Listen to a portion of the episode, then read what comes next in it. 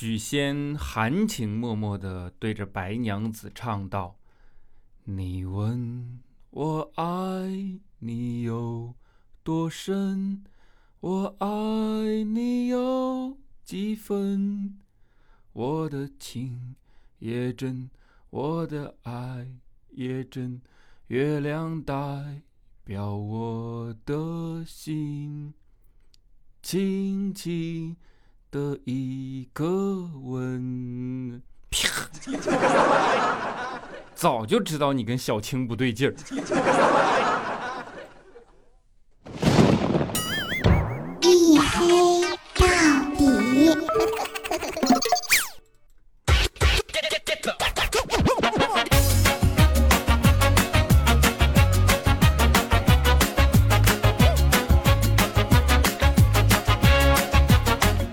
Hello，各位，欢迎收听，这里是大型不奇幻、不悬疑、不科普、不励志、不时尚、不青春，唯独认真搞笑的娱乐脱口秀节目《一黑到底》，拯救周二不快乐。我是你们的隐身狗六个小黑，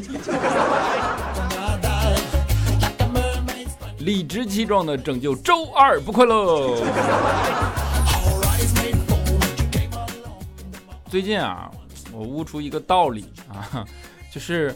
我仿佛终于研究出了一个科学真相啊，就是我知道了闹钟的真实用处。你们一直以为闹钟是用来叫醒的，对吗？我跟你讲，不是。闹钟的真正作用是告诉你，你还可以睡多久。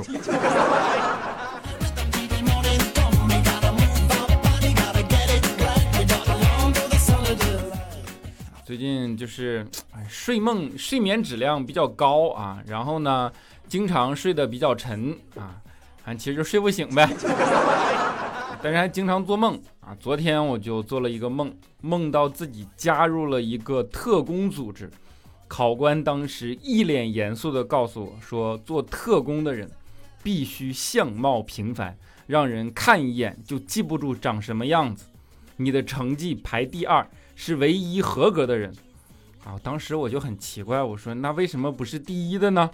考官就义正言辞地说道：“啊，因为他长什么样子，所有人都记不住了，我们只记住了他的名字。我说叫什么？叫李孝钦。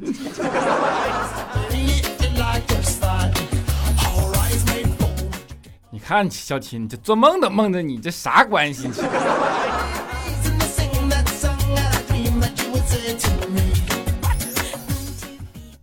实也就是调侃一下，不被这个社会记住，相貌平平，对吧？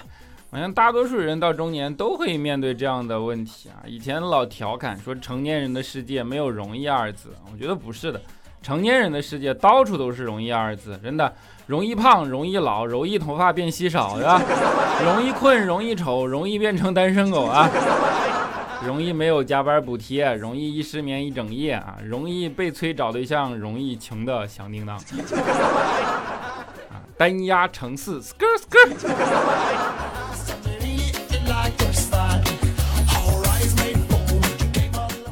真的，成年人的真实世界就像那个寓言故事啊！我相信你们小的时候都学过那个寓言故事，叫做乌鸦喝水，对吧？就是说，一个乌鸦看到一个水瓶，然后很聪明啊，里边有半瓶水，怎么办呢？他就叼了这个石子儿，叼很多，然后把这个水瓶给填满，这样水就满上来了。然后呢，乌鸦就顺利的喝到了水。啊，我想，寓言故事这个人啊，他根本就不知道物理学的基本原理。你们去真的填一填，你看看填完了水会不会满上来？这还不是最过分的，真正的生活不是这样的。真正的生活就像你是一只乌鸦，你口渴了，你看见路边有个瓶子，瓶里水不多，对吧？瓶口又小，怎么办呢？你就去叼一些石子儿来，聪明嘛，一颗一颗叼到瓶子里，然后慢慢的等水快漫到瓶口子的时候，一个捡破烂的老太老头老太太过来，然后拿起瓶子倒了倒水，咵一扔走了，瓶子捡走，这才叫生活。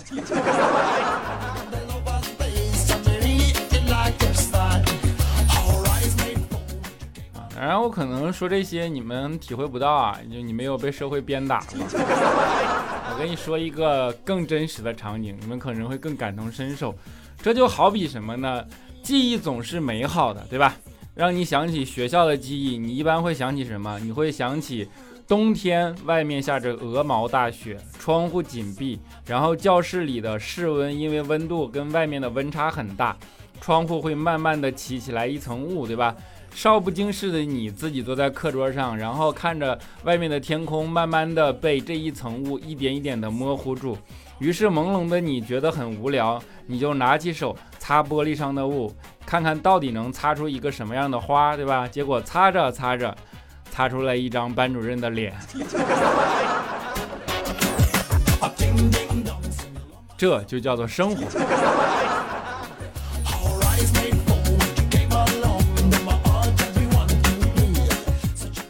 一般人生成年人啊，当被生活鞭打的体无完肤的时候，就会回想起这样的场景，会回想起自己的青春。实际青春在你的生命里是非常非常短暂的这么一段时间。为什么你愿意回想青春呢？因为青春的时候啊，大家都差不多，体现不出来你无能吧。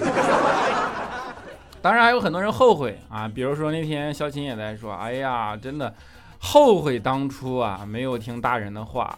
当时我们就说啊，跟你说什么了？小金说，我不说了吗？我没听啊。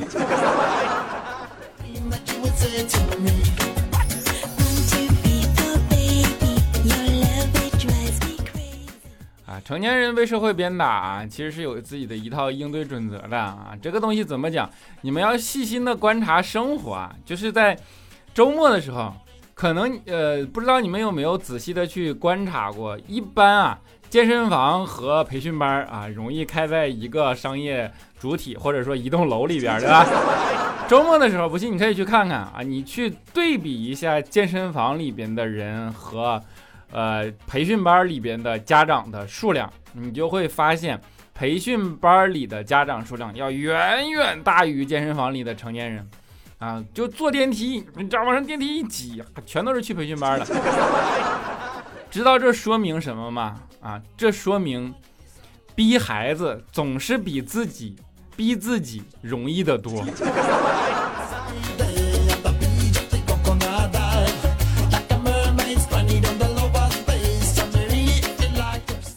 啊，你们都知道啊，像减肥啊、健身啊、什么节食啊这种东西。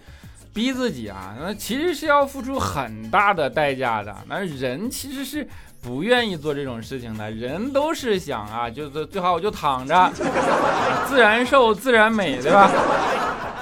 所有人的惯性都是这样的。当然是有些人被逼无奈，没有办法会去减肥，会去健身。比如说像佳琪，对吧？佳琪没有办法嘛，那就减肥健身，于是向人请教减肥方法嘛。于是呢。人家也知道佳佳琪的德行啊，就跟佳琪说说你这样吧，我们还是建议你先从饮食结构上调整。你呢，能不能先吃玉米啊？于是第二天啊，佳琪就给人打电话说说玉米我已经买了，但是我昨天好像没有说清楚啊，没问清楚这个东西啊，不太明白。这玉米呢，到底是饭前吃还是饭后吃啊？一天吃几顿比较合适啊？你就说才能减下肥来。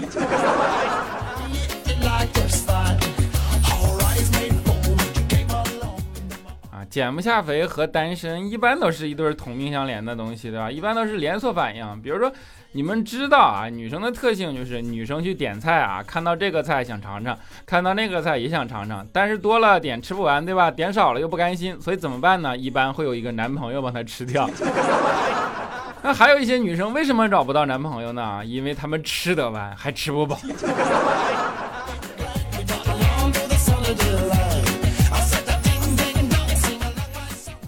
佳期在这件事情上真的到底牛逼到什么程度啊？就是怎么说呢？厉害到什么程度？有一次啊，就我们刚认识的时候，大家去团建啊，就带着佳期去坐过山车嘛。于是整个过程，佳期大呼小叫，我的天哪，就是走就就不对，那那那那种状态就特别惊讶的发现了什么惊天秘密一样，然后。我就就不理解嘛，下来以后我就问佳琪，我说你在那喊什么呢？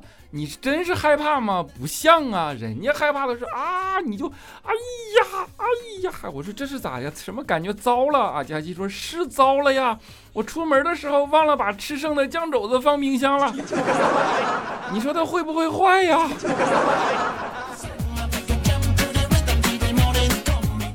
真的是过山车，你能不能带点状态？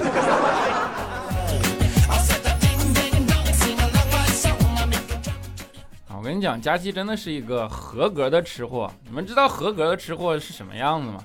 就是有一次，佳期不知道从哪儿弄了点野蘑菇啊，就他不止吃，他还抠 啊，不舍得去买啊，自己不知道从哪儿采的啊，就那种菌子，对吧？野蘑菇，然后吃完了中毒了，直接送医院去了。然后洗胃嘛，回来以后，佳期就看着剩了一半的野蘑菇，佳期心里就想，我刚才吃中毒了，大概率是因为我没有把它做熟。于是佳期就把这些蘑菇回锅了，哎。啊，又进医院了，二次去进医院。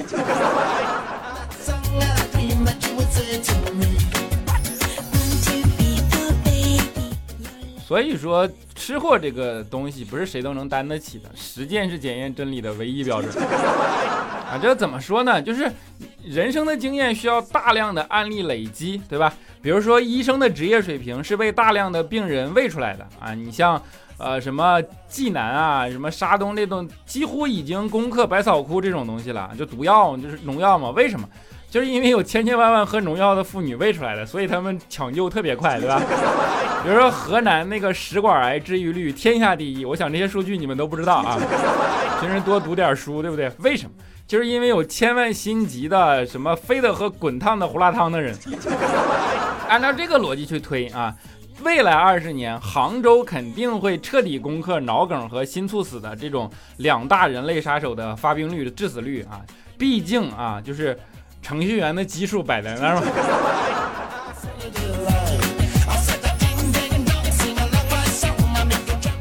这些大数据啊，就是人类对社会上赤裸裸的经验啊。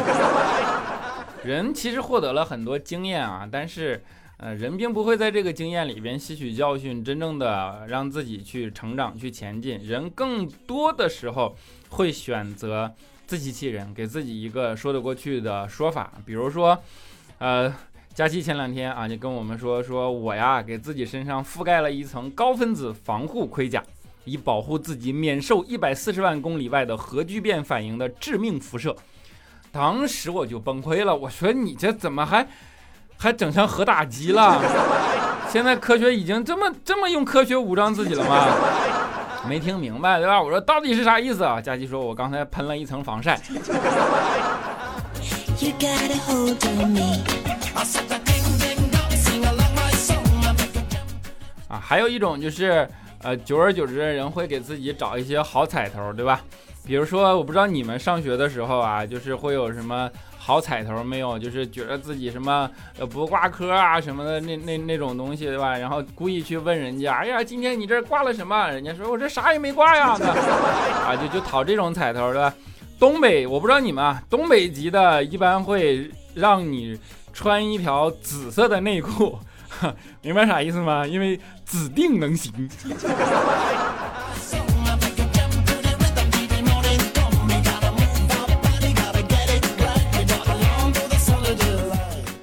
这就是被社会鞭打过的应激后遗症，对吧？像呃社会鞭打真的是对于每个人都毫不吝啬啊。比如说肖钦啊，是啊，就是从小没有被鞭打过，当时还对女神追女神这件事情就是自信满满啊，然后就跟女神上来就表白。女神有一次啊跟他也说啊，那你这样你就。你这追我这么久了，你今天晚上来我家吧，我家没人啊。肖钦特别兴奋，狂奔而去啊，到了女神家门口，敲了一个多小时啊，发现里面果然真的没人。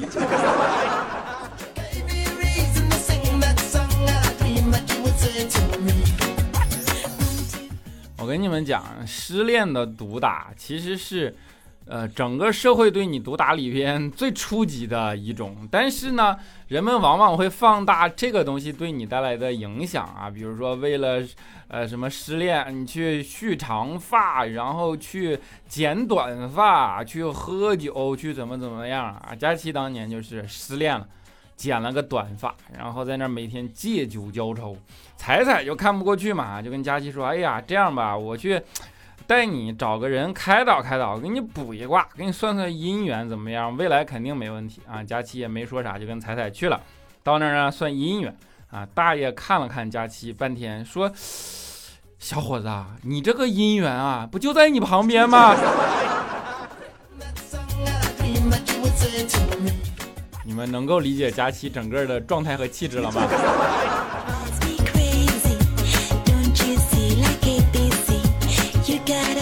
啊当然，毒打其实并没那么可怕，也并且有些东西不可避免的东西嘛。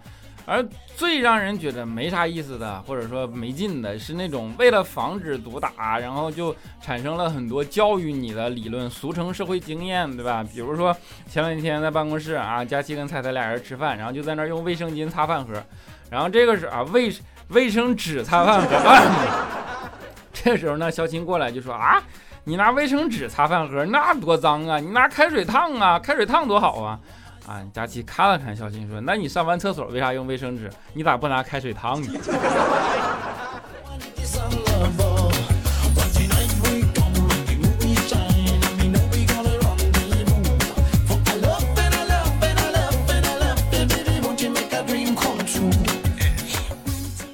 了，一小段音乐，欢迎回来啊！吐槽适可而止啊，不然容易遭人 社会毒打也就好了啊，遭同事毒打就不好了。啊，节目的中间跟大家口播一下我个人的微信号啊，叫做六哥小黑六六六，六哥小黑的全拼加上三个数字六六六啊，欢迎大家来聊骚，对吧？然后，微信号还有一个最主要的作用，就是真的，一旦拖更，我会先发个朋友圈告诉大家，或者更新我也先发个朋友圈告诉大家，对吧？我总不能在喜马拉雅发个动态说录个节目说，哎呀，我要拖更了，我有那时间我不就更新了吗？欢迎大家来加啊，六个小黑六六六啊，六个小黑的全拼加三个数字六六六啊。好了，来让我们看一下上一期节目的听众留言。首先叫做终结一九四五，他说：“妈耶，沙发君没毛病。”听友一九四二幺四八五二，他说：“小黑一直听你的节目，毒鸡汤太多了，你一直是笑看这世间，爱你小黑最帅啊！其实也不是笑看，我也是找了毒鸡汤，然后给你们念一下。但这个人呢，就……哎呀，不不能，我不中毒，对吧？宵夜隐生，他说没有沙发，可是我还是有蹲的啊，只是中暑没有抢到沙发，下次继续。黑哥毒我，黑哥最帅，么么哒。珍珠海二，他说我是小黑粉丝里不多的老阿姨，每集必听，分享你们年轻人的幽默和活力，但是说不出什么有趣的话，所以很少评论。虽然没有什么评论，但是贡献了不少播放量。总是睡觉前听，很快就睡着了，然后再听又睡着，基本上每一集都会听七遍啊。有几遍能听完？开玩笑啊，还是谢谢支持，好吧，么么哒。欢欢是奶奶的心头肉一，他说戳中了那些陪自己走过某一段刻骨铭心的日子的音乐，在往后任何时间再次听到，内心都会涌起难以言语的感动，对吧？当然，曾梦想仗剑走天涯，后来发现路太滑。尾行吃猫，他说好想哭，五年了，最早还是在调调节目里认识的小黑，陪我走过那段失恋和父母分开一个人居住的日子，无数个待在家里安静的时间，都是拿手机公公放一黑到底啊！整个喜马拉雅听了那么多段子，还是你的，我一直能听下去。听了这么多年，写的评论屈指可数，这么长的更是第一次。当年听到你离开喜马拉雅自己创业的时候，也给了我很多鼓励。我考了一直想要的资格证，重新走出来，开始恢复正常工作，慢慢的也就没有打开过喜马拉雅了，因为忙碌的生活使我不再孤单。今天突然想起来，上来搜了一下小黑，开场那句熟悉的“坚持拖更，保证不断更”，啊，我一下子想哭。谢谢小黑的坚持，不管评论变多还是变少，我是你的铁粉，加油，小黑，加油，努力的自己啊，能让你走出来，我就感觉节目没有白做啊。欢迎加。微信来勾搭一下，纯白不花痴都说喜欢小黑，就是喜欢小黑的努力，喜欢自己喜欢的事情就一定要去做，棒棒哒，愿事业越来越好，愿来愿你越来越好，好吧，么么哒。咣咣咣锵锵，他说好久不见啊，黑哥有大半年没有听你的节目啦，原来七七不落，还是非常喜欢这个节目，你依然这么喜欢黑加七，他知道吗？知道吗？你们俩是不是可以在一起？不可以。陪你走过岁月的路人甲，他说：“我终于撑过结婚典礼结束了，哈哈！祝我幸福，祝我能撑起这个家。我也祝福收听黑哥节目的各位帅哥美女早日找到互相托付终身的那个人已经有另一半呢。我祝福各位幸福美满啊！看来你现在很幸福，好吧，么么哒。烟火记，他说点歌陈粒的抱歉抱歉，远游自然环境超认真嬉戏啊，反正小黑能找到哪个就播放哪个嘛。好久没有来留言了，大学生活不是很顺利，听到你的声音就想到了自己的高中生活，爱你么么哒，爱你啊！最后给大家，最后的时候给你放啊自然环境，看你就就多点几首对不对？宪哥家的月月他说也来凑个数吧，小黑我就是那个死皮赖脸跟你要生日快乐的，你现在生日吗？生日快乐。多吃点脑花补补脑。他说刚刚查了一下啊，六百五十二分，这么多天的辛苦终于有了回报。每天起早贪黑，甚至废寝忘食的地步，终于换来了如今来之不易的分数。谢谢自己每一分努力和付出，一分耕耘一分收获。机会总是留给有准备的人的。我相信只要你肯努力奋斗，你的分数一定能超过我。对了，我查的是微信支付分，不知道你们是多少？把你给厉害了。那个我我那个叫什么来着？蚂蚁信用八百零五。王走走走掉了。他说：“小黑，阳光正能量好青年，坚持做自己，哪怕全世界都不听，我听我听。可是你可能不会为了一个人继续这个节目吧？你的体面的离开真的让我难过了。你说的我都懂，感觉是一类人，只是怕失去你。祝福你。”做你认为应该做的事，开心就好。在这样开心的节目里，我是不是伤感了？其实关注你的都是走心的铁粉，何必在意多少呢？支持小黑，没在意多少，这不是在意你们铁不铁吗？还会做的，在意多少早就不做了。幺三九五五八六五 xbn，他说女儿放假以后就没有时间听小黑了。现在的小孩真是太惨了，放假比上学还忙，奔波在各个辅导机构之间。作为亲娘，立马转身变身专车司机，除了上班之外，一直都在为保障孩子焦头烂额。哎，加油加油啊！有付出必有回报嘛，么么哒。LCB，他说黑哥无形中养成了一个习惯啊，就是每周二下午或者傍晚都要看一下你的朋友圈。我是一个没有朋友圈通道的人，如果没有看到你拖更的借口，那么我就知道今晚有新的听了。今晚上你就是有新的听了。呃，多吃点糖啊，不对，怎么啊？离家出走的猫咪。他说：“我看到今天佳期推送的帖子，第一行写着今天的帖子是小黑求推送的。话说黑哥，你觉得男人到底为什么喜欢被叫爸爸？你是不是小电影看多了？”泽利。正努力变优秀。他说：“突然发现留言的都是三年以上的老听众了啊！记得以前根本抢不到沙发，以前更新一个小时以后就会就不会被读到啊！记得曾经高一过生日那天晚上偷着玩手机，为了想抢前几十的位置，得到黑哥的祝福，么么哒！记得高二那年，黑哥突然选择离开喜马拉雅，要自己去创业。本以为黑哥一去不复返，没想到黑哥又突然出现，只是评论不再那么多了。不管怎么样，感谢黑哥给的陪伴，也祝。”离去奔前程的朋友们，前程似锦。不管结局怎样，感谢相遇。希望黑哥十周年可以搞一个活动。哎，这个这这个可以考虑啊。那是搞什么活动呢？啊，你们可以帮我想想，好吧？啊，那我们祝也也谢谢大家的不离不弃啊。好，最后一位叫做木之下 H O，他说刚生完二胎还在坐月子，可是宝宝因为脐部发炎住进了新生儿科，不可以有家人陪护，一个还没满月的孩子自己住在医院，想想就好难受。既然眼泪竟然突然廉价了起来，每天都去医院坐一坐。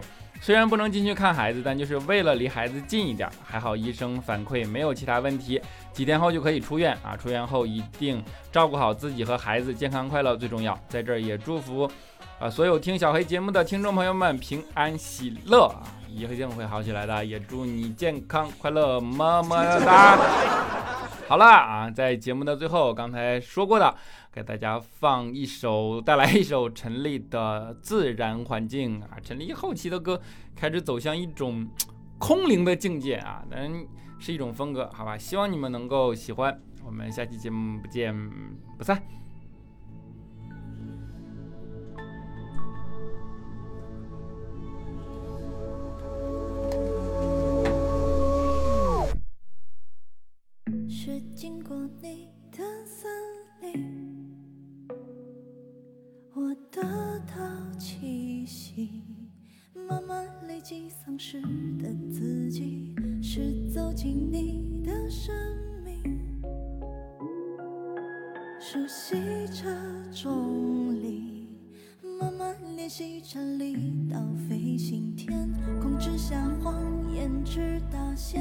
线，延续加开遍天涯，我摘过一坨，用它装点我单调头发但你，走过来光年开外景，冬云海让我周围都起了风，自然花儿便落。了下来，风儿吹动云霞，吹散回忆的。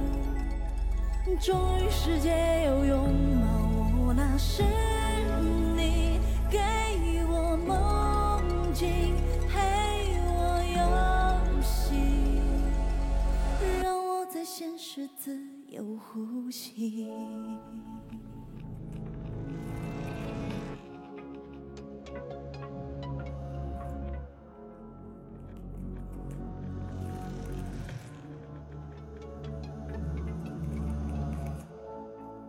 去过很多地方玩啊，雪山呐，海滩，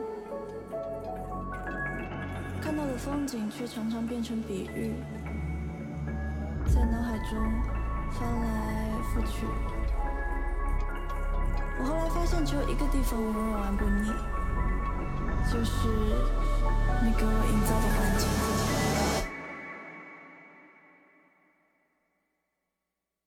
天空之下，谎言直达线，延续加开遍天涯。我摘过一朵，用它装点我单调头发的你。走过来，光年开外景，冬云海让我周围都起了风，自然花儿便落了下来，风儿吹动云霞，终于世界又拥抱我了，是你给我梦境，陪我游戏，让我在现实自由呼吸。